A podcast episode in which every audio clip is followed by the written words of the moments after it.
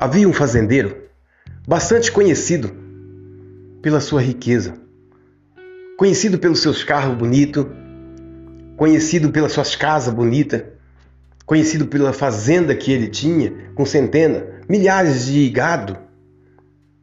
E até mesmo quando ele ia visitar ou passear dentro da sua fazenda, era de causar inveja. O seu cavalo, de raça, a sua cela, era reluzente com argolas de prata, argolas de ouro. E ele passeava e ostentava toda aquela riqueza, porque podia, porque tinha tudo aquilo. Mas ao lado dele tinha um pequeno sítio que aquele senhor era conhecido não pela sua pobreza, porque ele vivia de pequenos comércios, mas ele era conhecido Todos conheciam por ali, naquelas pairagens, como o velho Jonas. O velho Jonas era conhecido porque a mulher passava na rua e muitas vezes até mesmo com o seu português pobre, ele olhava para ela e dizia: "Minha senhora, Deus está falando que vai curar o seu útero". Ele não conseguia falar nem útero, mas era conhecido porque as pessoas iam para lá e lá Deus dava a revelação para ele do que a pessoa devia fazer, da onde devia andar, como devia fazer. E um dia esse fazendeiro foi passear na sua fazenda com seu cavalo, com aquela cela linda, reluzente, e ele passou perto da cerca onde estava o velho Jonas.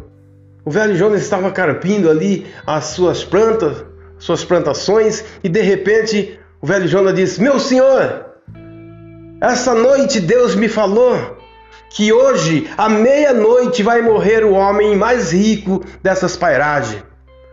Nesse momento, o fazendeiro se desesperou, virou seu cavalo rapidamente, voltou para casa e ligou para todos os médicos conhecidos dele, aos seus amigos, enfermeiros, e construiu dentro da sua casa uma pequena UTI para que, se alguma coisa acontecesse com ele, aqueles médicos pudessem livrá-lo.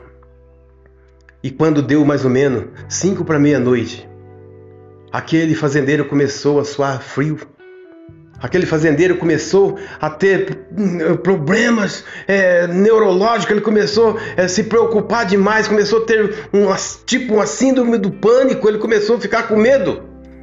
Nesse momento, os médicos verificaram a sua pressão arterial e ela estava alterada e à meia-noite ele começou a suar mais frio ainda, e o medo e o pânico tomou conta dele. E à meia-noite e três minutos, alguém bate na porta e diz: Meu senhor, vim trazer uma notícia para o senhor. Agora, à meia-noite, o velho Jonas morreu. Amados, o que eu quero falar para você é o seguinte: Rico não é quem tem carro bonito, rico não é quem tem casa bonito, rico não é quem tem um cavalo bonito, rico não é quem tem dinheiro. Rico é aquele que tem a intimidade com Deus, onde Deus possa falar através de você e abençoar outras pessoas que estão passando por problema, pessoas que precisam de uma palavra bonita. Deixe ser usado por Deus, porque a riqueza deste mundo não vai com a gente. As coisas desse mundo, elas são importantes, sim, são importantes, mas não tanto quanto ter intimidade com Deus. Pense nisso e que Deus abençoe você.